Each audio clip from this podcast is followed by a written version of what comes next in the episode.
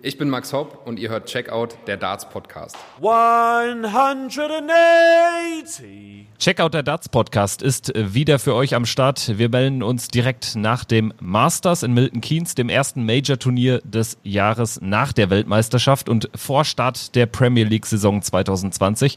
Checkout wie immer zu hören auf Spotify, Apple Podcasts, äh, Google Podcasts, Soundcloud etc. pp. Ich bin Kevin Schulte und zugeschaltet auch diesmal Christian Rüdiger. Hallo Kevin, hallo Sascha, hallo liebe Dartsgemeinde. Ja, Sascha Bandermann, bekannt aus Funk und Fernsehen, ist mal wieder am Start. Sein zweiter Auftritt bei Checkout. Grüß dich, Sascha. Hi. Ja, hallo, grüßt euch alle. Du hast jetzt die WM erstmals seit langer Zeit nicht im Ellipelli verfolgt, bist aber äh, nah dran am Geschehen, wie man so in den sozialen Medien vernehmen konnte. Wie läuft's so aktuell? Äh, ja gut, also natürlich habe ich die Darts-WM verfolgt, ähm, in Gänze mehr oder weniger, zumindest wie es mir äh, als Familienpapa dann zwischendurch auch noch möglich war. Aber ähm, ja, war das erste Mal äh, nach vielen, vielen Jahren, wo ich äh, nicht direkt live vor Ort äh, dabei war, äh, weil ich ja eigentlich nicht mehr für Sport 1 arbeite, genau. Und ähm, dadurch haben die das ja auch anders besetzt. Und es muss, muss sagen, war ein bisschen Wehmut dabei, um da kurz einen Rückruf zu, Rückgriff zu tun. Aber ähm, Du, ansonsten, ja klar, ist ja nicht so, als wenn man äh, dann äh, das, das Darts-Virus verliert, nur weil man einmal in vielen Jahren nicht im Millipelli gewesen ist. Aber es kann natürlich sein, dass äh, man sich sozusagen ähm, dann die Injektion wiederholen muss. Vielleicht muss ich also spätestens im nächsten Jahr wieder hin. Sehr schön. Dann lass uns starten mit dieser Folge. Wir blicken zurück äh, auf das Masters zunächst. Peter Wright hat das Turnier gewonnen, hat also den Schwung aus dem äh, WM-Finale mitgenommen. Dritter Major-Sieg seiner Karriere, der zweite in Folge jetzt. Er besiegt Michael Smith, den Bully Boy, in einem, ja, nicht immer hochklassigen, aber dann doch spannenden Finale mit 11 zu 10. Der Bully Boy vergibt drei Matchstarts. Wir hören mal rein bei ITV 4. Now this is for the match. One high, second low, huge dart. He's missed it. Oh no. Oh no. And now Peter Wright cannot believe it. Ja, und Peter Wright, der nutzt die unverhoffte Chance. Im dritten Versuch trifft Snakebite die Doppel 8.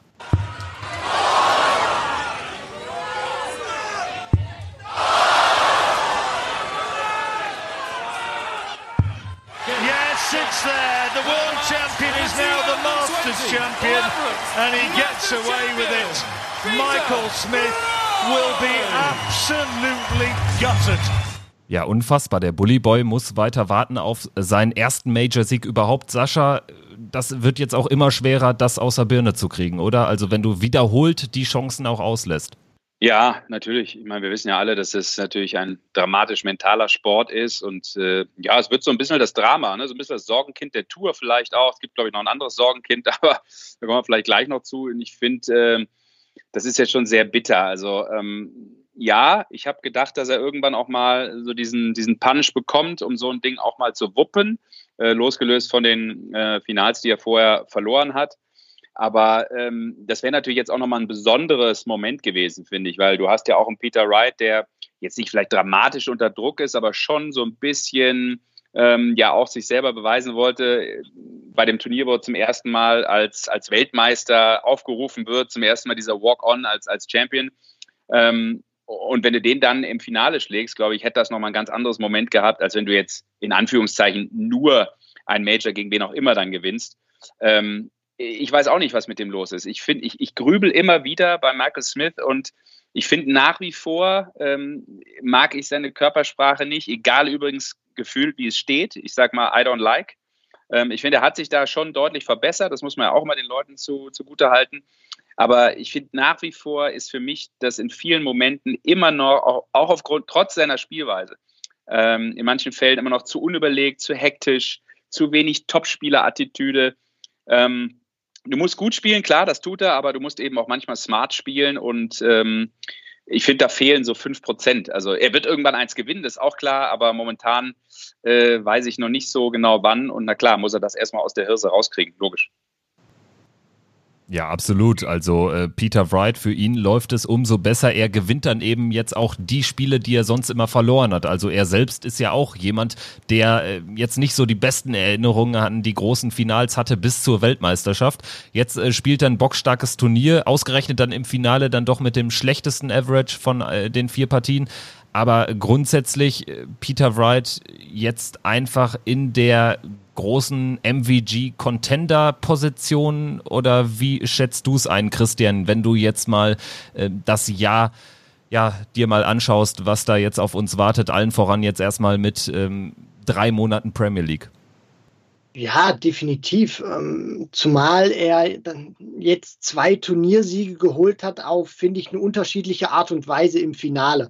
Bei der WM war er klar besser als Van Gerven, hat die Möglichkeiten, die sich ihm geboten haben, eiskalt ausgenutzt. Hier hat er äh, verpasst, aus meiner Sicht beim Masters das Finale viel früher zuzumachen. Also er hatte schon die Möglichkeiten, hat dann auf den Doppeln ein bisschen geschwächelt. Smith kam zurück und hat dann am Ende auch im entscheidenden letzten Leck dieses Quäntchen Glück gehabt, das du brauchst. Und das ist vielleicht auch ein Stück weit dieses dieses Momentum, was wir ja im Sport immer so, so ansprechen, dieses im Sport berühmt berüchtigte Momentum, das hat Peter Wright momentan, äh, weil, weil er jetzt auch mal Dinger gewinnt, die er ähm, vorher nicht so gewonnen hat, wie, wie das Masters eben jetzt, wo, wo Smith drei Matchstarts auslässt. Und das brauchst du eben manchmal auch, um solche großen Turniere zu gewinnen. Und ich glaube, das kann ihm auch noch mal einen ganz großen Schub geben jetzt für die Premier League, weil er hat ich habe da auch mal reingeguckt, jetzt die ersten drei, vier Spiele, wirklich ein bockstarkes Auftaktprogramm. Also da kann er auch gut und gerne alle vier Spiele verlieren.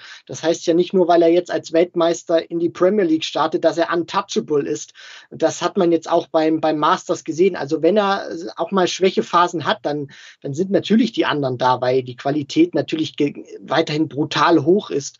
Und äh, ich bin wirklich gespannt. Aber momentan spricht alles für, für Peter Wright. Er hat den Weltmeister Meistertitel gewonnen, das erste Major-Turnier im neuen Jahr. Äh, Van Gerven in Runde 1 raus. Also klar, er ist jetzt die Nummer 2 der Welt auch, hat zwei große Titel jetzt gewonnen. Natürlich ist der äh, Van Gerven-Jäger Nummer 1. Aber man muss natürlich auch sagen, er hat ja, äh, und das ist vielleicht doch das Gefährlichste für die Konkurrenz, er hat offensichtlich wirklich die richtigen Darts gefunden, was man nie für möglich gehalten hätte. Aber anscheinend äh, funktioniert es ja. Äh, von daher ist das vielleicht auch so eine, so eine ähm, neue Konstante. Ich weiß es nicht. Aber ähm, ja, ich vielleicht nur noch einen Satz sagen zu, zu, äh, zu Wright, beziehungsweise zu diesem Finale. Ich fand das schon ganz nett, weil ich glaube, kaum einer konnte ja so nachfühlen, wie dieser Smith sich eben fühlt nach diesem oder nach diesen vergebenen Matchstarts wie Peter Wright, der eben ja selber diese Probleme hatte. Ähm, ich meine, wir, wir, erinnern uns alle so an die Premier League 2017, wo er, glaube ich, sieben Matchstarts hatte, wenn ich es richtig im Kopf habe. Ähm, auch der hat ja solche Dinger ganz dramatisch verloren. Und ähm, Kevin, du hast ja vorhin auch angesprochen, ähm, es waren bei ihm ja auch so viele Turniere dabei, wo er diesen letzten Schritt nie gehen konnte. Und äh, vielleicht braucht es bei Smith ein bisschen noch, um diesen Schritt noch zu gehen. Ähm, ich glaube, die, die Premier League, und damit sind wir vielleicht auch gleich bei dieser Premier League, ist, ist ja auch da ein überragendes Übungsfeld für genau solche Matches, wo du dich wirklich ähm, Woche für Woche eben immer mit den Guten messen musst, wo du Woche für Woche eigentlich abliefern musst. Ähm, ich glaube, genau das brauchst du Smith jetzt, ähm, weil ob du jetzt, keine Ahnung, irgendwo ein Players Championship Turnier gewinnen wirst oder was auch immer, das bringt den, glaube ich, nicht auf diesen entscheidenden Weg, den er, den er gehen muss ähm, bemerkenswert, ähm, nur noch mal ganz, ganz kurz, fand ich ja dieses Interview dann von, von Michael Smith, der ja gesagt hat, äh, er ist darüber jetzt auch nicht so unbedingt enttäuscht, also dass er diesen Titel jetzt nicht gewonnen hat. Er hat nach einer schlechten WM jetzt beim ersten TV-Turnier im neuen Jahr das Finale erreicht, darauf baut er auf. Das äh, unterstützt ja jetzt auch die, die These, die, die du gerade gesagt hast, Sascha, dass er jetzt wirklich nach vorne blickt und im Kopf höchstwahrscheinlich auch reifer wirkt als in den vergangenen Jahren. Ja, in der Tat. Aber ich glaube trotzdem, dass natürlich das immer noch mal eine andere Kiste ist, wenn du jetzt wirklich wiederholt drei klare Darts auch hast und, und wenn man bedenkt, dass Wright sich erst durch eine 171 überhaupt dann in diese, in diese Checkout-Position zum Ende gebracht hat. Also das war ja mhm. an vielen Ecken und Enden schon wieder so unfassbar unglücklich für Michael Smith und das war übrigens, glaube ich, genau der gleiche Weg wie äh, damals, als er bei den World Series Finals gegen, gegen Wade, ich glaube 2018 war es, auch drei klare Matchstarts hatte bei 10-10 und die dann auch auf Tops und dann dann auf Doppel 10 äh, vergibt. Und ja, also bei ihm muss man dann schon die Frage irgendwann stellen, wann macht's da mal Klick, dass er auch diesen, diesen einen großen Titel einfährt. Und wenn das passiert, glaube ich, dann wird der zweite vielleicht auch gar nicht lange auf sich warten. Ja, und das Gefährliche ist ja auch immer bei sowas, gar nicht, ob du es selber im Kopf hast, sondern dass du ja immer darauf angesprochen wirst. Ne? Wir quatschen die Leute ja voll, auch die Medien quatschen die voll. Also du wirst ja immer wieder darauf angesprochen, hey, erinnerst du dich World Series Finals 2018, erinnerst du dich ähm, Finale Premier League 2018 oder äh, WM-Finale 2019, World Matchplay, alles Niederlagen. Ne? Und das kriegst du ja immer wieder aufs Butterbrot geschmiert. Und damit ist es eigentlich noch schwerer umzugehen, glaube ich, als selber den Fokus in die neue Richtung zu lenken, sondern du wirst immer wieder mit der Vergangenheit natürlich auch medial konfrontiert. Wir haben jetzt also schon äh, zwei der großen Namen angesprochen, die ein, ja auch Michael Smith hat ja ein gutes Turnier gespielt, war ja nicht unbedingt davon auszugehen, dass er ins Finale äh, geht nach äh, seiner schwachen WM. Wir haben mit Gary Anderson auch einen Spieler, der sich ja zurückgemeldet hat, hat für mich ja vielleicht das Spiel des Wochenendes absolviert im Viertelfinale gegen Gervin Price, 10-2 gewonnen gegen seinen großen Widersacher. Ja, dann äh, verliert er gegen Peter Wright, der in dem Match aber auch äh, von vorne weg einfach, einfach, ja, eine halbe Klasse besser war, irgendwie dann doch äh, das bessere Timing hatte. Aber schlussendlich Gary Anderson vielleicht einer, wenn man auch nochmal, äh, bevor wir jetzt zu den Enttäuschungen des Wochenendes kommen, wenn wir äh, Gary Anderson reinholen, wo man sagen muss, ja, der hat ein gutes Turnier gespielt, der scheint in einer anderen Form zu sein. Für mich war das Spiel gegen Price der beste Anderson seit, ja, seit seiner Verletzung letztendlich, seit seinem Rückenproblem vor einem Jahr. Ja, ähm, klar, weil es ist vor allem auch war, es haben, es haben zwei Komponenten zusammengepasst, die ja immer wieder in Frage gestellt werden müssen. Jedes Mal, wenn Gary Anderson ans Oki tritt. Average und die Doppelquote dass er scoren kann wie ein Tier, wissen wir alle. Nur die Frage ist immer wieder, wie bringt er es dann auch auf die Doppel ans Board. Und das war gegen Gervin Price. Da hat er ja gefühlt nichts ausgelassen. Also 62 Prozent Doppelquote. Und das hat dann dieses Ergebnis auch so äh, drastisch gemacht, wie es dann auf dem Papier steht. 10 zu 2. Also Price, der hat ja auch nicht unbedingt schlecht gespielt. Der hat ja ein 98er Average gespielt gegen die 102 von, von, äh, von Gary Anderson. Nur der hat eben 22 Prozent Doppel getroffen. Das heißt, trifft er da auch mal, kann er die hochschrauben auf so 40 Prozent, dann wird das schon ein engeres Match. Aber da mhm. gebe ich dir vollkommen recht, Kevin. Anderson hat das ähm, dominiert, diese Partie, und hat auch Price aufgrund seiner Doppelquote nie wirklich in diese Partie hineinkommen lassen. Und wir hatten da auch in, in dieser Vorschaufolge aufs Master schon drauf ähm, das thematisiert. Gary Anderson ist für mich ein Spieler, wo ich glaube, der hat das auch realisiert nach seinem schlechten Jahr. Der, der will sich nicht so verabschieden und der will und der hat vor allem auch Bock darauf, den Leuten zu zeigen, dass er zu Recht der zweimalige Weltmeister ist und dass er noch richtig viel im Tank hat. Und ich glaube, wir können von ihm richtig viel in diesem Jahr erwarten. Okay, würde ich gegensprechen, weil ich glaube natürlich, äh, meine Güte, wir reden über absoluten Megaspieler, das immer vorne weggeschickt. Muss man nicht vorne wegschicken, aber ich tue es trotzdem. Also erstmal fand ich, dass äh, natürlich für ihn, glaube ich, ein extrem wichtiger Sieg persönlich war gegen Gervin Price. Ich glaube, er hatte dreimal zuvor gegen ihn verloren. Das, äh, die Art und Weise er geht ihm auf den Sack und von daher wollte er dieses Spiel auch, glaube ich, jetzt zwingend gewinnen. Das, das tut gut. Ähm, ja, ich glaube auch, dass er vielleicht 2020 nochmal versucht, mehr einen rauszuhauen. Aber mir fehlt so ein bisschen der Glaube und ich bin echt, ich bin ein Stück weit auch Gary Anderson-Fan. Ich, ich, ich mag den Typen, ich finde ich find den überragend, ist einfach ein extrem netter Kerl. Ähm, und ich wünsche ihm das auch und ich glaube, dass er der Tour einfach extrem gut tut. Aber ich sehe nicht mehr diesen Gary Anderson, der eben dieser Überspieler ist, äh, der er vielleicht auch sein konnte, weil du einfach von unten zu viel Nachdrücken hast. Und Ehrgeiz, ja, den hat er, ja, er will, aber haut er die nötigen Stunden rein? Ich sag nein. Ähm, das, das ist das, was, glaube ich, ihm fehlen wird, auch für so ein Jahr 2020. Natürlich haut er sicherlich irgendwo einen raus, weil er einfach so ein mega Spieler sein kann.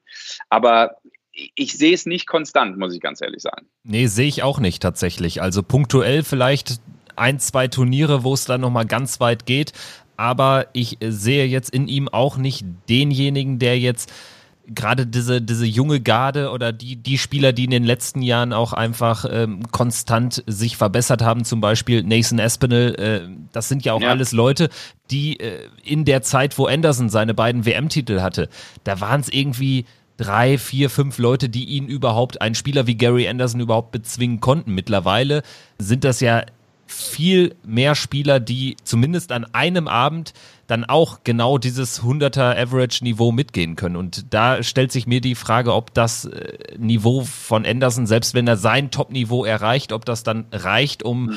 so eine Konstanz äh, zu erreichen, was jetzt so die, die großen Turniere betrifft, da immer weit zu kommen. Das sehe ich tatsächlich, äh, mal abgesehen von Michael van Gerven, eigentlich aktuell nur bei Peter Wright tatsächlich, weil er natürlich jetzt den Weltmeisterbonus da auch mit ins Jahr nimmt und direkt gut reingekommen ist. Ja, wo, Wobei man da auch sagen muss, ähm, die, die, die Qualität ist in der Breite stärker geworden. Also ich sehe jetzt auch nicht, dass, dass Peter Wright bei, bei jedem Turnier ähm, die, die erste Runde übersteht oder sehr weit kommt. Also es wird natürlich auch Phasen geben, wo äh, Snakebite auch mal in der ersten Runde rausfliegt oder zu seinem Auftaktmatch, weil er ist jetzt, er hat die, diese Bürde des Weltmeisters und den möchte jeder schlagen. Das hat man ja bei Rob Cross damals auch gesehen. Plötzlich war er the man to beat. Das, das bist du eben, egal ob du oben thronst wie Michael van Gerven an der Spitze der, der Weltrangliste oder ob du dann eben der, der neue Weltmeister bist, weil das ist eben der Titel, der zählt. Und ich finde, ähm, auch wenn ich natürlich ähm, jetzt in der Hinsicht notorisch dagegenhalten muss und sage, Gary Anderson spielt ein tolles Jahr, finde ich auch, dass es teilweise wie, wie eine Lotterie ist. Also diese Qualität, die wir vorne haben, Van Gerven, Smith, Price, Cross, Anderson, teilweise auch Gurney, wenn er einen richtig guten Tag hat, Nathan Aspinall, was ist mit Adrian Lewis? Die Frage müssen wir uns äh, natürlich auch stellen. Das sind wirklich Leute, die können an einem guten Tag, kann da jeder jeden schlagen. Und das ist für mich, jedes Turnier ist auch neu und entscheidet sich auch ein Stück weit vormäßig, weil wir dürfen auch nicht vergessen, ähm, Stichwort als Beispiel nehme ich da mal Gervin Price, der hat keine so gute TV-Bilanz gehabt am Anfang in 2019. Dann gewinnt, dann gewinnt er den Grand Slam und dann war der plötzlich gefühlt unantastbar. Also der hat dann auch dieses Momentum mitgenommen und deswegen finde ich, muss man auch immer ein bisschen bisschen gucken, wie sind die Jungs von Turnier zu Turnier auch wirklich drauf. Ja, und das sieht äh, bei Rob Cross, äh, um jetzt mal einen Namen nochmal äh, konkreter zu besprechen, der jetzt auch schon das eine oder andere Mal gefallen ist. Das sieht bei Rob Cross äh, gar nicht gut aus. Also der spielt gegen Adrian Lewis, ich glaube, ein 83er Average. Lewis braucht selbst nur eine 87, um mit 10 zu 5 dieses Spiel zu gewinnen. Und wenn man auch bedenkt, dass äh, Cross jetzt aus ja, sechs Wochen Matchpause kommt, weil er an einem der ersten WM-Tage gegen Halbrechts rausgegangen ist. Also das sieht schon sehr, sehr schwach aus. Gerade wenn man auch bedenkt, dass er letztes Jahr zwei Majors mhm. gewonnen hat. Ja, äh, du, das ist das, was ich eben meinte. Ich habe ja eben äh, mit Smith äh, den Namen Sorgenkind äh, verwendet und äh, das ist für mich auch ein großes Sorgenkind der PDC-Tour. Ne? Also auch vor dem Hintergrund mal, dass er jetzt abgesehen von dieser Leistung beim, beim Masters ähm, häufiger solche Spiele hatte, auch mit so Averages, wie du sie gerade angesprochen hast. Ich meine, die WM, da müssen wir nicht mehr drüber sprechen, das war natürlich dünn äh, für einen Spieler wie Cross eigentlich eine Vollkatastrophe. Und er wollte oder er sollte, er wollte vielleicht nicht, aber er sollte ja auch so ein bisschen, und deshalb meine ich Sorgenkind zu der PDC, er sollte nach dem WM-Titel damals ja auch so ein bisschen der große Ambassador der Sportart werden. Und allein seine Leistung hatten dann irgendwann nicht mehr so richtig ausgereicht. Na klar, ich meine, der hat eine extrem ordentliche Premier League-Saison äh, gespielt mit dem Finale, äh, World Matchplay, äh, European Championships gewonnen, ja. Und ich glaube, da dachte auch er, das ist jetzt so ein bisschen die richtige Ausfahrt und dann wurde er jäh gebremst bei dieser Weltmeisterschaft. Und ich weiß auch manchmal gar nicht, muss ich ehrlich sagen, ich gucke jetzt auch nicht jedes Spiel von ihm, ist ja klar, aber wenn ich ihn so sehe, ähm, wundert es mich manchmal, wie der auch äh, Partien verlieren kann. Ja, also ich meine, der hat so übers Jahr, also übers letzte Jahr, so den dritthöchsten Average gespielt aller Tourspieler. Ja, da waren, glaube ich, nur MVG und Price höher. Der schmeißt über 40 Prozent auf die Doppel, äh, schmeißt die drittmeisten 180er übers Jahr. Also da stimmt irgendwie so viel. Aber ich habe mir das nochmal angeguckt. Der gewinnt aber im Verhältnis nur 60 Prozent seiner Partien. Da sind sechs Spieler besser. Ja, also MVG zum Beispiel, mit der Zuhörer und die Zuhörerin das auch einordnen können, äh, hat 82 Prozent. Ne? Ein Price ist bei über 70. Also du siehst, dass da so eine, so eine so irgendwas, irgendwas nicht stimmt in seinem Spiel, dass er, dass er Partien hier und da auch mal zumacht. Abgesehen jetzt mal von, von äh, was hast du gesagt, 83, die er da gespielt hat. Ähm, da wird es natürlich heutzutage schwer, äh, ne, ein Match zu gewinnen. Ja, und äh, vor allem hatte ich bei Rob Cross oder da, da waren wir auch sehr enttäuscht gewesen, weil der hatte ja im, im Interview mit uns sehr große Töne gespuckt im Vorfeld des Masters. Der wirkte auch sehr reflektiert nach der WM, hat gesagt, ich habe äh, auch ein, ein, paar Fehler gemacht in, in der Vorbereitung. Ich habe jetzt ähm, Zeit gehabt, das natürlich einzusortieren. Ich habe Gewicht verloren. Ich wollte ein bisschen was an meinen Darts verändern. Ich fühle mich mhm. super und ähm, habe natürlich und möchte auch allen zeigen, wer dieser Rob Cross ist. Und dann kommst du da in Milton Keynes auf die Bühne und äh, ja, es, es funktioniert eigentlich von Beginn an nicht. Also das, das war ja, ja auch von, von Beginn an wirklich eine, eine komplett schlechte Partie. Und äh, ich, ich gebe dir da auch wirklich vollkommen recht, Sascha, weil du hast teilweise Partien drin, wo er über 105 ins Board brennt und dann hast du teilweise Partien drin, wo du denkst, äh, wartet der jetzt auf den Bus oder was? Und das ist das ist genau das Problem, was ich bei Rob Cross momentan sehe. Er hat ein überragendes A-Game, aber das, das, haben alle anderen Top-Spieler auch. Was ich bei ihm momentan sehe, ist sein, sein B-Game und das brauchst du eben, weil du kannst nicht jeden Tag dein A-Game auspacken und das hatte er ja damals nach seinem WM-Titel auch gesagt. Er möchte daran arbeiten, sein B-Game nach oben zu schrauben und das ist für mich momentan seine ganz große Achillesferse. Wenn er nicht mhm. on top richtig krass drauf ist, dann ist das für mich momentan auch nur ein durchschnittlicher Spieler momentan. Ja, in der Tat, das zeigen ja auch die Resultate. Also wenn ich jetzt auch ja. äh, das Turnier vor der WM, die Players Championship Finals, da geht er, glaube ich, gegen äh, Mervyn King mit 10 zu 3 raus. Gegen Kim Heibrechts äh, gewinnt er auch nicht mehr als zwei Lecks. Jetzt sind es äh, gegen Adrian Lewis fünf Lecks. Er kommt ja auch nicht mal in die Nähe eines Sieges. Und das unterstreicht auch oder das untermauert die These auch von dir, Christian, dass er eben überhaupt kein adäquates B-Game hat. Also entweder spielt er wirklich top und kann dann wirklich mit dem obersten Regal mithalten oder es wird gegen jeden, gegen wirklich jeden schwierig. Und das ist eben der, der, der ganz große Fehler, weil die Jungs, wir leben nicht mehr in der Generation vor 10, 15 Jahren, wo Taylor alles dominiert hat, auch mit einem 100er, teilweise äh, 97er Average. Die Zeiten sind vorbei. Du musst heutzutage, wenn du die, diese ganz großen Dinger gewinnen willst und teilweise auch in den ersten Runden, das, das war ja vor, vor Dekaden noch, noch anders gewesen. Selbst, selbst vor, vor fünf Jahren gehe ich da noch mit. Da brauchtest du eben noch nicht diesen 100er, 105er Average. Teilweise brauchst du den heute auch schon bei einer Weltmeisterschaft, weil eben Leute nachrücken, die noch nicht in den Top 10 stehen, auch in den Top 16. Heute können das alle Leute eigentlich, die, die Dart spielen können. Da kommt auch plötzlich ein Nico Kurz, von dem eigentlich bis auf Deutschland kaum jemand was gehört hat, außer dann natürlich auch das Match, als er dann in der World Series Gary Anderson geschlagen hat. Aber der kommt da hoch auf die Bühne im Alley Pally und spielt teilweise einen Average von deutlich über 100 Punkten. Also das zeigt natürlich auch, die Jungs da vorne können sich nicht mehr ausruhen. Jede Runde müssen sie top ähm, vorbereitet antreten und müssen vor allem auch top konzentriert antreten. Und wenn sie das nicht tun und ihr bestes Spiel nicht auspacken, dann werden sie auch schon früh gepackt und ja, äh, scheiden dann auch früh aus. Und dann reden wir natürlich auch über über solche Leute dann wie jetzt in dem Falle Rob Cross, ob es denn wirklich nur dieser Schein ist, dass er so ein Überspieler ist oder ob er das auch wirklich konstant zeigen kann. Ja, und das Gleiche trifft ja auch auf Michael van Gerven zu. Auch äh, für ihn reicht es eben nicht, dann mittelgutes bis äh, schwaches äh, Spiel zu absolvieren gegen die Nummer 16 der Welt, gegen Johnny Clayton. Er liegt mit 1 zu 4 hinten und das, was dann häufig passiert, passiert auch zunächst. Van Gerven kämpft sich zurück, äh, schafft es zum 5 zu 5 auszugleichen. Und danach passiert etwas, was man nicht gewohnt ist. Also eigentlich gerade diese, diese Partien, wo Van Gerven dann eher mäßig reinkommt auf Best of 19, das ist jetzt nicht das erste Mal gewesen. Aber dass er, nachdem er sich zurückgekämpft hat, dann noch so abfällt und wirklich äh, von den letzten sechs Legs äh, fünf verliert, also dann mit 6 zu 10 rausgeht, das war schon bemerkenswert. Sascha, wie hast du es gesehen, den Auftritt von Michael van Gerven gegen Johnny Clayton? Denkbar schlechter Start für MVG.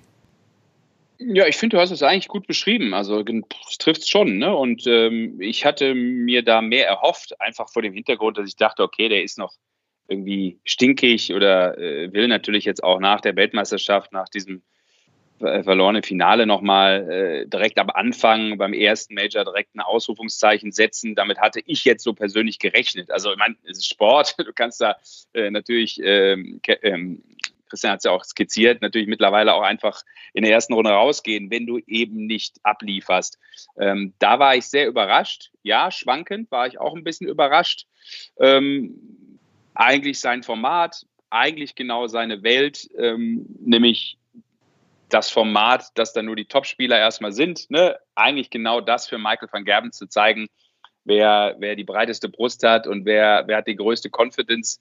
Also da war ich auch so ein bisschen enttäuscht. Vermutlich ist er der, der am meisten enttäuscht ist, weil ich glaube, auch wenn es jetzt nicht das Turnier schlechthin ist für ihn, was er gewinnen will und was er unbedingt nochmal in seiner Vita brauchte, er hat ja schon ein paar Mal gewonnen, aber ich glaube, es ging mehr so um die Aussagekraft ähm, nach der WM, jetzt ins Jahr 2020 direkt äh, mit einem Titel zu starten. Und diese schwankende Form ähm, kann man jetzt nicht vergleichen. Ich will es auch nicht direkt mit der WM vergleichen, aber auch da fand ich, war es ja nicht besonders, oder es, es war nicht überraschend, dass er vielleicht jetzt so gespielt hat, wie er gespielt hat, wenn man nochmal die Leistungen sich bei der WM anschaut. Denn auch da war extrem viel Schwankung drin momentan fehlt so ein Stück weit die Dominanz im Spiel von Michael van Gerven, wo er wirklich von vorne bis hinten die Gegner überrollt. Und ich will da jetzt auch nicht zu viel hineininterpretieren, weil das werden die nächsten Wochen und Monate auch zeigen. Aber da kann man schon vielleicht so, so ein bisschen ähm, die Schlussfolgerung ziehen. Da liegt vielleicht der Fokus nicht mehr zu 100 Prozent auf Darts. Der wird jetzt in den nächsten Monaten zum zweiten Mal Papa werden. Da verändert sich natürlich auch ein bisschen deine Lebenslage. Er hat die Darts Darts gewechselt, ähm, was er normalerweise ja auch gar nicht dann äh, in, in irgendeiner Hinsicht ge gemacht hat, sondern der hat die Dinger ja wirklich gespielt und gespielt. Der hat nicht mal ein neues, neues Set davon genommen, sondern der hat die wirklich wund gespielt. Und jetzt äh, hat er diesen, diesen Deal mit Winmau unterzeichnet. Und da hat man auch schon gesehen, finde ich, in, in wichtigen Momenten, gerade dann, als er hinten lag, als er wirklich die Doppel treffen musste, da haben die Darts noch nicht so funktioniert. Er hatte einen überragenden Moment, wo Clayton den Matchstart auslässt und er die 164 checkt zum 9 zu 6. Das war dieser überragende Michael van Gerven, der dann auch wirklich den Gegner bestraft. Aber wie sich das jetzt auswirken wird, zweites Kind, neue Darts, wir dürfen ja auch nicht vergessen, Taylor war nach seinem Wechsel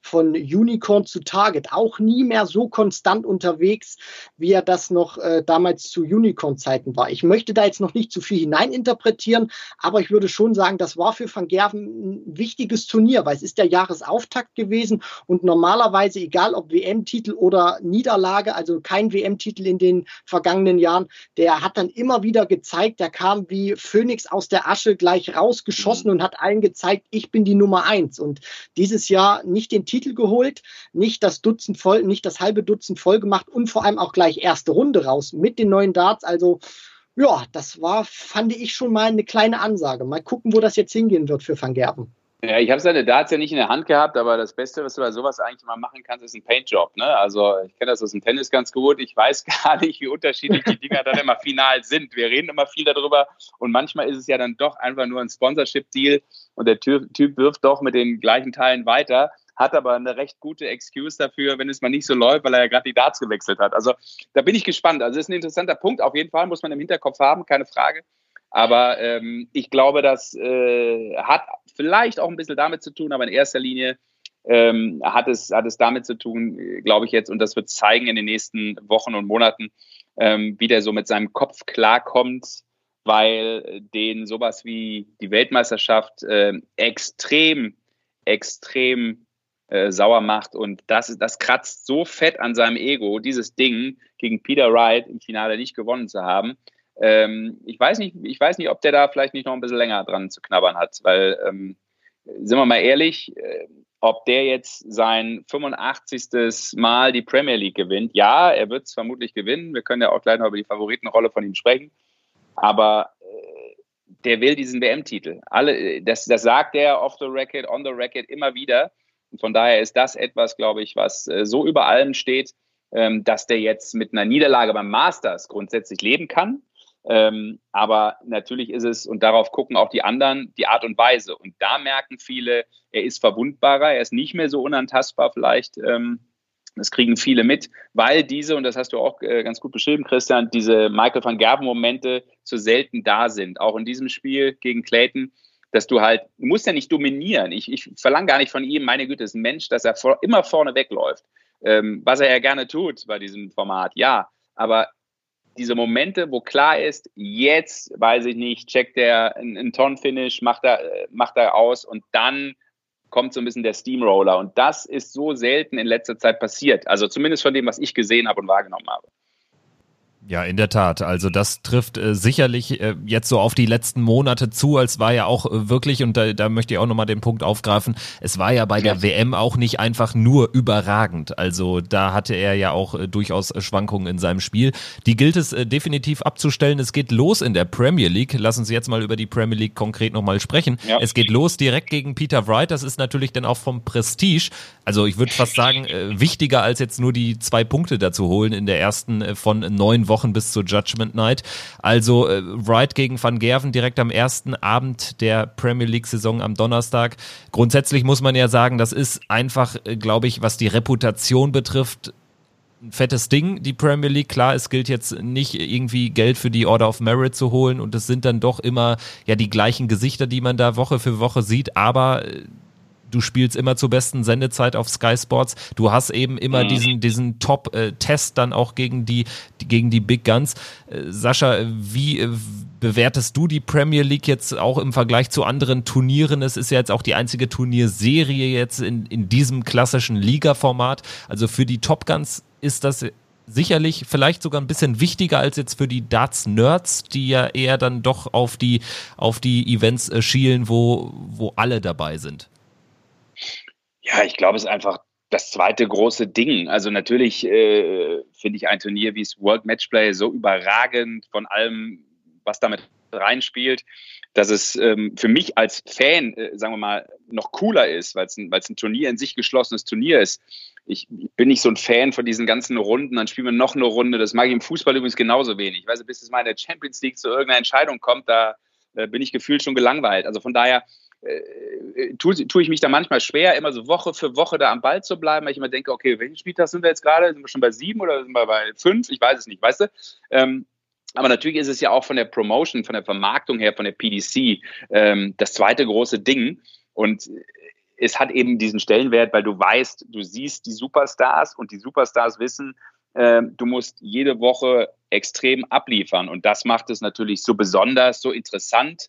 Ähm, ich glaube, wir müssen aber nebst dieser Tatsache auch darüber sprechen, ähm, was die PDC sich da jetzt wieder ausgedacht hat und warum sie ähm, vielleicht jetzt so eine Art ähm, neues System entwickelt hat mit dieser äh, Regelmäßigkeit, jetzt halt die Challengers reinzunehmen. Ähm, dadurch muss ich ganz ehrlich sagen, verwässert sich das für mich so ein bisschen. Also entweder mache ich halt ein Turnier mit von mir aus dem Top 8 ähm, dass ich jetzt irgendwie Leute immer reinhole, das ist für mich nicht diese klassische Premier League. Natürlich ist da ein Sinn hinter, über den können wir auch gerne reden.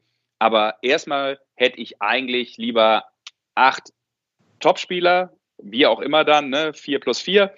Aber äh, dass ich jetzt immer so eine sozusagen noch ein Match in dieser Geschichte drin habe, ja, mit Lokalkolorit, aber was letztlich nicht relevant ist, finde ich ein bisschen schade für die Premier League insgesamt. Ja, die äh, Premier League ist ja die Money-Making Machine der PDC, wie man so schön sagt. Also damit ja. finanziert sich ja die, die PDC auch einen Großteil ihres, ihres Jahres immer. Und ähm, diese, diese Contender-Lösung, die war ja letztes Jahr auch, ähm, das hatten Kevin und ich dann und er, er mit seinen Gästen damals auch schon häufig besprochen gehabt. Das war eine, eine Lösung, über die sich, an der sich viele gerieben haben. Ist die sinnvoll, ist die nicht? Viele fanden es gut, aber viele fanden das auch wirklich sehr, sehr ärgerlich dann auch, um es mal so. Na gut, das war ja aus der Not heraus geboren. Das ist ja, ja okay. Das ist ja okay genau, im ersten Moment. Da, da hätte man natürlich auch andere Leute mit, mit reinholen können, weil Adrian Lewis hatte sich da wieder in die Top 16 gespielt. Chizzy hat, äh, Chizzy hätte es verdient gehabt, Simon Whitlock oder auch ein Joe Cullen, der zu dieser Zeit noch sehr rund war. Und dann holt man so in der Hinsicht für, für einen Gary Anderson Ersatz dann neun Leute damals rein. Da mhm. muss ich ehrlich sagen, war ich damals nicht so ein großer Fan von. Aber als ich dann dieses Konzept erstmal gesehen habe, muss, musste ich dann wirklich feststellen, hey, das ist doch gar nicht so, so schlecht, weil wir teilweise auch gesehen haben, die Contender, die haben auch richtig Unruhe gestiftet. Äh, John Henderson damals in Aberdeen, eine Partie, die ich nie vergessen werde,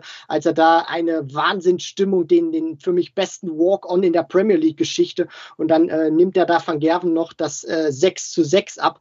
Also ich finde schon, dass es dann im, im Nachbetracht schon eine gute Lösung war, aber wenn man mich festnageln müsste, dann würde ich schon ganz gerne sagen, ich hätte ganz gerne zehn feste Spieler oder acht feste Spieler wie damals bis 2000 2012, wo man ja. das noch ein bisschen reduziert hatte und dann nicht noch die diese, diese Judgment Night in, in der Hinsicht, wo dann nochmal zwei komplett rausfallen. Das hatte man zwar früher dann, dann auch noch äh, mit drin gehabt, aber nicht so extrem wie, wie jetzt. Aber äh, ja, die, die Contender, ich bin gespannt, was wir dieses Jahr wieder erleben werden. Aber es ist, das dürfen wir auch nicht vergessen, weil wir ja Money-Making Machine angesprochen haben. Wenn sich das für Barry Hearn und die PDC nicht ähm, rentieren würde, dann hätten sie diese Lösung in diesem Jahr auch nicht gebracht, weil sie wissen, John Henderson, Aberdeen, Fallon Sherrock ist mit dabei in Woche zwei. Also das wird auch wieder sehr liquide für die PDC werden. Ja, definitiv. Also ich glaube, ich, ich, man muss ja das auch ein bisschen immer zweigeteilt betrachten. Ich zum Beispiel äh, sehe in der Premier League so aus sportlichen Gesichtspunkten natürlich unter den Spielern an sich ist da mega der Reiz, immer sich mit den Besten zu messen. Aber wenn ich jetzt ähm, von oben drauf schaue, dann ist mir natürlich auch so ein in sich geschlossenes Turnier über ein verlängertes Wochenende über, oder über eine ganze Woche irgendwie auch lieber, weil man so ein bisschen auch relativ schnell den Überblick verliert und weil sich so viel dann auch irgendwie doppelt. Also es gibt ja dann auch die Rückrunde, dann gibt es eh nochmal die gleichen Spiele und ob da jetzt Smith mhm. gegen Cross spielt, gegen Price oder gegen Wright, ist dann auch fast egal. Und ähm, mir fällt so ein bisschen dieser sportliche Gesichtspunkt, dieser Turniergesichtspunkt so ein bisschen hinten rüber, gerade auch deshalb, dass äh, diese Partien der Challenger ja eigentlich, also zumindest für die Challenger, die können dort einfach ja ihr, genau. ihr, ihr Gehalt letztendlich äh, verdoppeln ja, oder, oder Geld, aufbessern. Ja. Aber, aber sportlichen Wert hat es ja nur für die Spieler, die gegen sie spielen, die eben um, um Punkte spielen. Genau. Und da ist so ein bisschen, bisschen Potenzial und, verschenkt. Und das ist ja auch ein Punkt, den du gerade nennst. Den hatte ich ja auch eben noch angeschnitten. Genau das ist es ja. Also für mich verwässerst du das dadurch, weil ähm, es kann ja keiner was dafür, wer in welcher Woche gegen einen dieser neuen Challengers spielt. Ne? Also, ähm, na klar, spielst du gegen die Jungs normalerweise vor ihrer Haustür. Also sprich, äh, es ist vielleicht jetzt nicht äh, super easy, gegen John Henderson in Aberdeen zu spielen, weil die eben komplett kollabieren da in der Arena. Und äh, wir wissen ja da, in der Premier League wird ja nicht vor äh, 1000 Zuschauern gespielt, sondern wir reden ja über eine richtige Mega-Crowd. Äh, und natürlich Chris Doby, was weiß ich, in Newcastle und, und, und, und, und. Ja, das ist alles cool.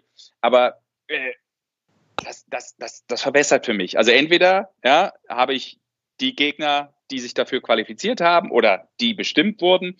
Aber ähm, das, das ist ja nicht mehr die klassische Competition. Und natürlich habe ich dann vielleicht diese Punkte geholt, aber hatte vielleicht auch Glück, weil, ähm, weiß ich nicht, äh, in Rotterdam auf einmal Jeffrey de Swan vor diesen völlig äh, Bekloppten äh, in der Halle komplett zusammenbricht, weil er dem Druck nicht standhält, ähm, dann ist das für mich irgendwie kein ebenbürtiges Spiel im Vergleich, wenn sich jetzt, äh, weiß ich nicht, Michael van Gerven gegen Peter Wright messen muss. Ne? Also ähm, ich habe da, hab da immer noch nicht so diese, diesen Überblick, wo, wo da dieser dieser hundertprozentig geschlossene sportliche Kreis ist, den finde ich ehrlich gesagt nicht so cool. Also bin ich kein großer Fan von, auch wenn ich dabei war, schon in Berlin, äh, wo Max gespielt hat. Ja, das ist mega, äh, tolle, tolle Stimmung und alles, weil du auf einmal dann irgendwie diesen, diesen deutschen Faktor spielen kannst oder eben, weiß ich nicht, einen irischen Faktor jetzt in Dublin kann man ja durchspielen bei allen neuen Challengers. Ähm, aber äh, für das Turnier an sich, rein sportlich gesehen, als das höchste Gut ähm, der PDC nebst der WM finde ich das nicht so richtig schlüssig. Ja, dann äh, lass uns doch jetzt, wo wir schon bei den Challengern sind, nochmal über die Namen dort sprechen, vor allen Dingen über einen Namen, Fallon Sherrick. Der sticht ja so ein bisschen, oder sie sticht so ein bisschen hervor. Sie wird als historisch erste Frau die Premier League Bühne äh, betreten und zwar schon am zweiten Spieltag, also in der kommenden Woche gegen Glenn Durant spielt sie und äh, sie kommt mit ordentlich Selbstvertrauen. Sie hat sich jetzt am äh, Wochenende das Ticket für die UK Open gesichert in einem über 200 Mann und Frau starken Feld einen dieser Pub-Qualifier gewonnen. Also das äh, zeigt schon, dass sie da absolut ihren Schwung aus der WM hat mitnehmen können und äh, ja, trotz der verpassten Tourcard sie da weiterhin ja durchaus ähm, durchaus überraschen kann. Was hältst du von der Entscheidung, ihr jetzt ein Ticket zu geben für diese eine Nacht, für Nacht zwei? Sagst du, wenn man schon dieses System hat mit den Challengern, dann muss natürlich auch die Cash-Cow der PDC aktuell damit rein? Oder sagst du, da muss eigentlich noch ein bisschen mehr kommen oder vielleicht hätte es Lisa Ashton auch viel mehr verdient, weil sie hat eine Tourcard? Wie auch immer, was auch immer. Wie äh, stehst du dazu, äh, Sascha? Äh, du hast es genau angesprochen. Also, ich meine, das ist ja ein touchy Subject, muss man auch klar sagen. Vor allem vermutlich, wenn man das als Mann äußert. In der heutigen Zeit drehen ja alle schnell durch. Aber ich finde, ähm, du hast diesen Unterschied eben auch gesagt, die Tourcard, ja. Ähm, und das verlange ich dann schon. Also, äh, mein, wir reden jetzt über die Premier League, ob das jetzt ein Challenger ist oder nicht. Ähm, da könnte ich ja genauso, oder da müsste ja jetzt ähm, Dave Chisnell als Beispiel im Quadrat springen, weil er, er nicht dabei ist, so ungefähr, und äh, aber immer noch, glaube ich, die Zehn der Welt. Also, was ist mit solchen Leuten? Ja. Ähm, das, das finde ich geht da nicht und da passt es für mich halt nicht zusammen. Ich verstehe das System und ich weiß natürlich auch, warum die das machen. Ähm, Barry Hearn ist ein ex extrem schlauer Fuchs, keine Frage. Ähm, das ist schon alles durchdacht. Nur für mich bleibt immer der sportliche Wert dann so ein bisschen auf der Strecke. Ähm, und ich glaube, dass es Fallon Sherrock auch nicht dramatisch hilft. Also die WM ist was anderes, aber die Premier League hat natürlich jetzt auch so insgesamt weltweit auch medial noch einen ganz anderen Stellenwert als eine WM. Also das kriegen viel weniger Leute mit. Das ist sicherlich in Nottingham dann eine Riesengeschichte und äh, da, wo es auch übertragen wird. Aber ähm, also ihr würde es wahrscheinlich, würde was anderes wahrscheinlich mehr helfen, als jetzt einmal bei der Premier League ein Challenger zu sein. Also ich glaube, damit äh, steigerst du jetzt weder äh, selbst dein eigenes Spiel, noch rockst du damit irgendwie jetzt alles für, für, für das Frauendarts. Ähm, und meistens, ich lasse mich gerne anders überraschen, im letzten Jahr war es ja dann auch so, mal gucken, wie es dieses Jahr läuft, äh, sind die, die Challenger oder damals die Contender ja auch ähm, noch nicht bisher mal, glaube ich, mit dem Sieg hervorgegangen. Also das ist dann ein Unterschied. Also ich meine, William O'Connor, ja, das sind alles gute Spieler, aber die haben alle noch nicht nachgewiesen, dass die Premier League Format haben. Also was sollen sie bei der Premier League? Das ist, äh, das ist meine, meine Meinung eigentlich dazu.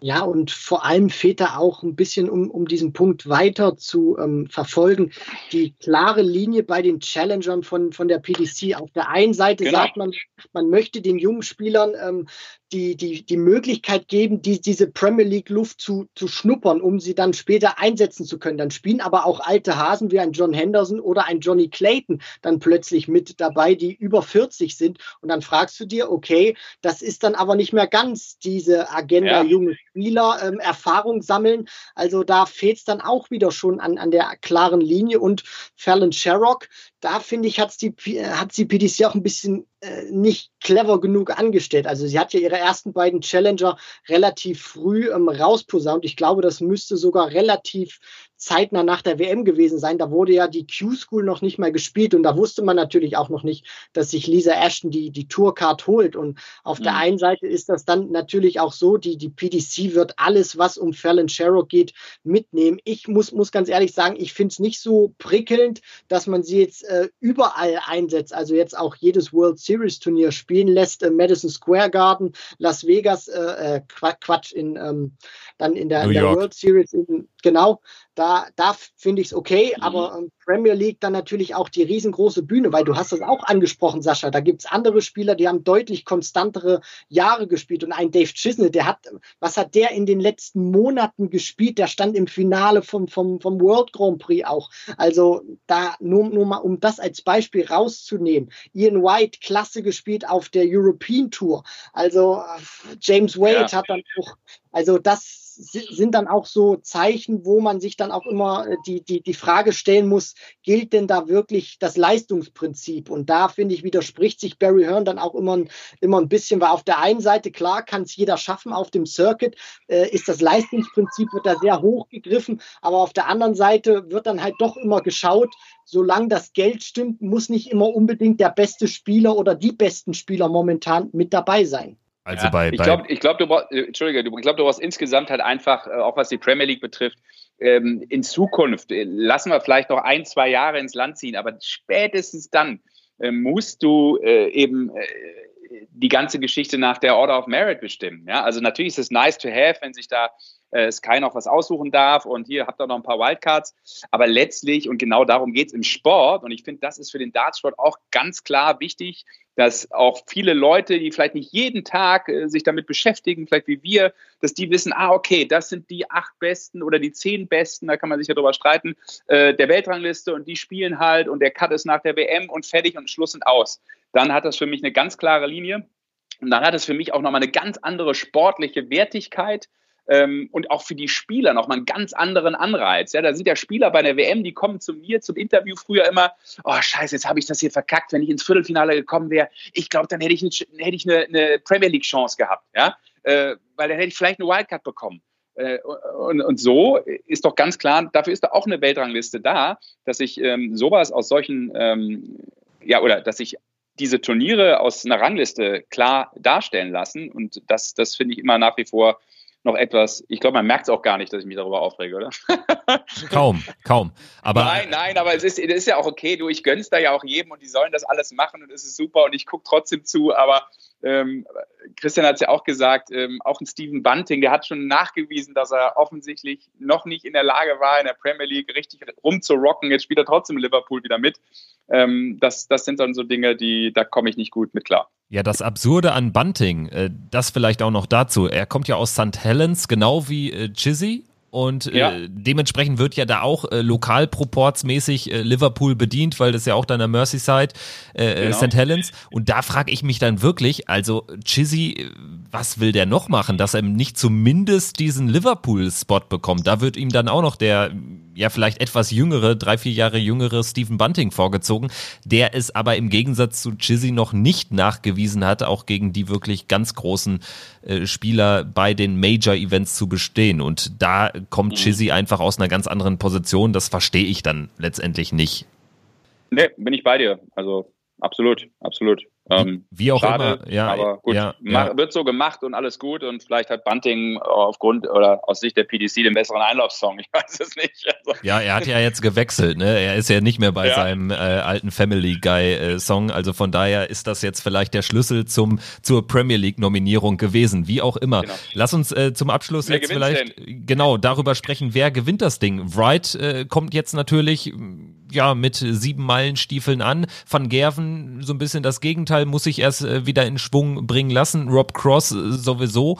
Äh, dann haben wir auch einen Gurney, der dabei ist, aber gefühlt seit zwölf Monaten nichts mehr auf die Platte bringt. Wir haben Glenn Durant, über den noch gar nicht gesprochen, der dabei ist. Price, also es ist ja ein sehr buntes Feld und mir fällt es schwerer als in den vergangenen Jahren wirklich herauszuskizzieren, wer ich sag mal, äh, London schafft, also wer in die Top 4 geht. Also das finde ich schon recht, recht bunt, das Feld und spannend.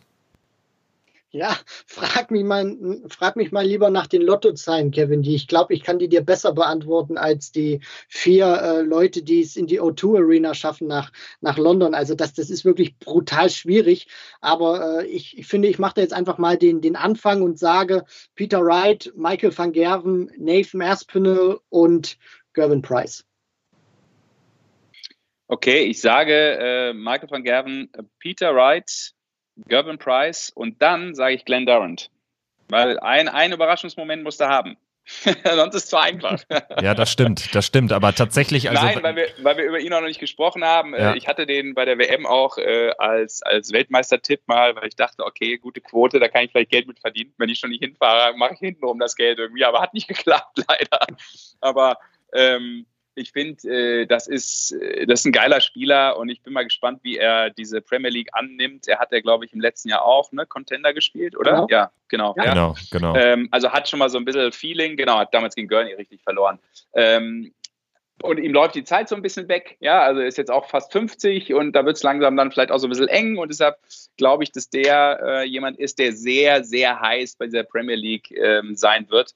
Ähm, und ich, ich traue dem viel zu. Deshalb tippe ich jetzt einfach mal so, ja, vielleicht eine kleine Überraschung. Ist jetzt blöd für so einen Spieler, der ähm, sicherlich auch das Potenzial hat, das vielleicht zu schaffen. Vielleicht ist das jetzt nicht das ganz große Ü-Ei, aber ich glaube schon jemand, auf den ich jeder sofort tippen würde für, für London. Ja, ich äh, gehe auch mit Van Gerven, mit Price, mit Wright, in welcher Reihenfolge genau dann auch immer, aber ja. an, an, an vier, also was diese vierte Position betrifft, da kann man wirklich die Münze Schwer ne? werfen. Nicht. Also Espinel ist auch ein guter Tipp letztendlich.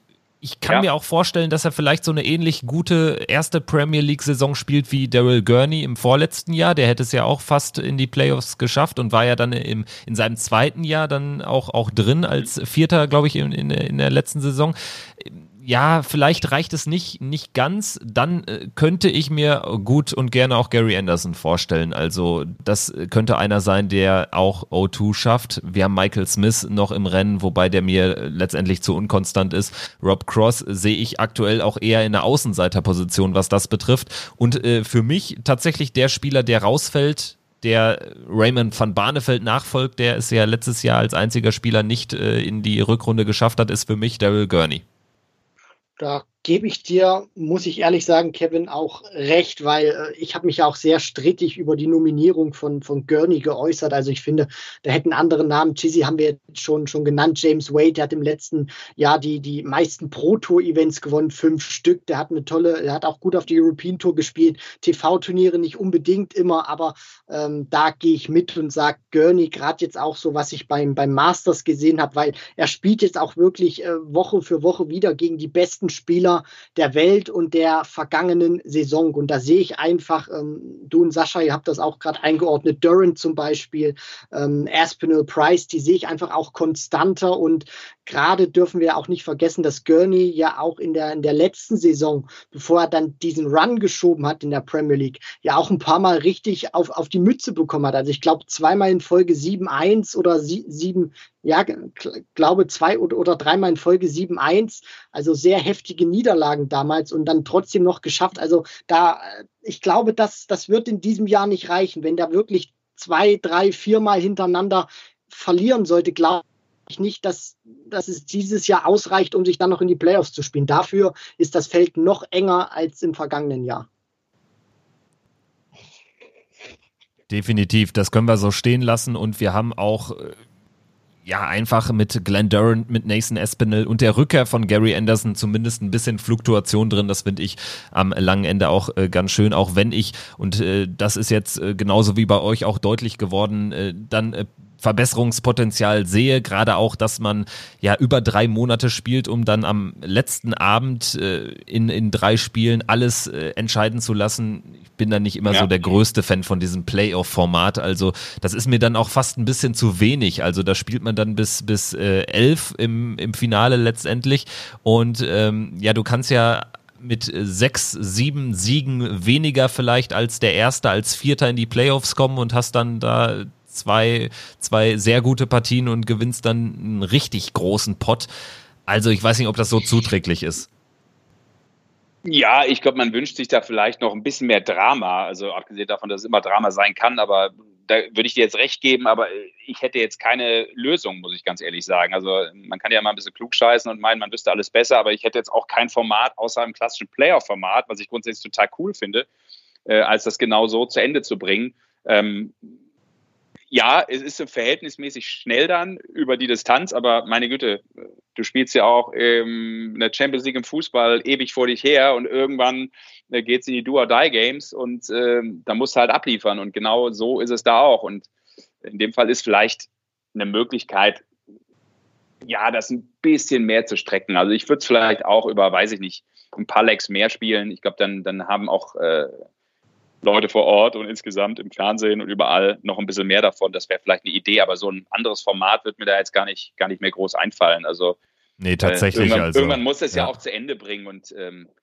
ähm, du, ich glaube, die Spieler sind irgendwann auch happy, dass es genauso beendet wird, äh, weil die haben ja da auch immer durch, durchaus, wie sie immer sagen, Reisestrapazen. Das ist ja auch übrigens das, das ist auch mein Lieblingsthema. Das finde ich immer total lustig, wenn die ganzen Jungs immer sagen, boah, Premier League, das ist anstrengend boah, das ist ein ganz anderer Druck, da musst du jede Woche abliefern, da musst du schon Mittwoch ab anreisen, weil da musst du noch Pressekonferenz machen. Ähm, und irgendwie denke ich mir immer, Leute, was ist eigentlich euer Problem? Also ihr spielt jede Woche 25 Exhibitions irgendwo, ja, um nochmal da was mitzunehmen und dann ist das zu viel Reisestress.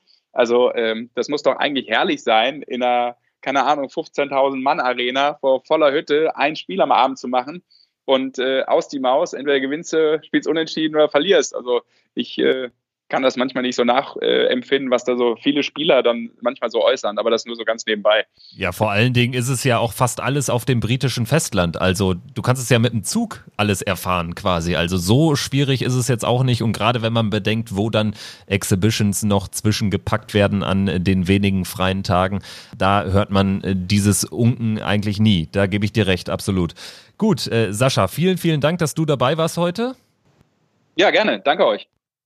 Das war Checkout der Darts Podcast mit Folge Nummer 67 und dem Masters im Mittelpunkt sowie dem Ausblick auf die Premier League, die jetzt am Donnerstag beginnt, dreieinhalb äh, Monate fast dauern wird.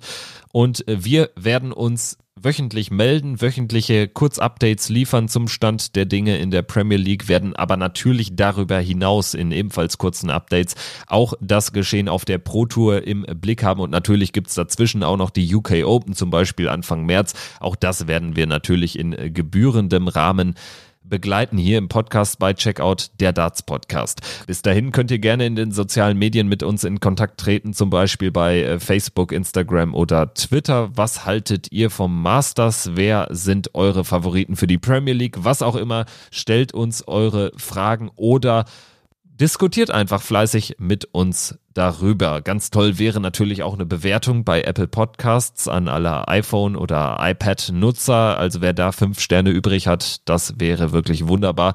In diesem Sinne würde ich sagen, wir melden uns dann nach Premier League Spieltag Nummer eins in Aberdeen, unter anderem mit äh, John Henderson, Big John und natürlich mit dem WM-Final-Rematch Michael van Gerven gegen Peter Wright. Macht's gut, ausgecheckt für heute. Ciao.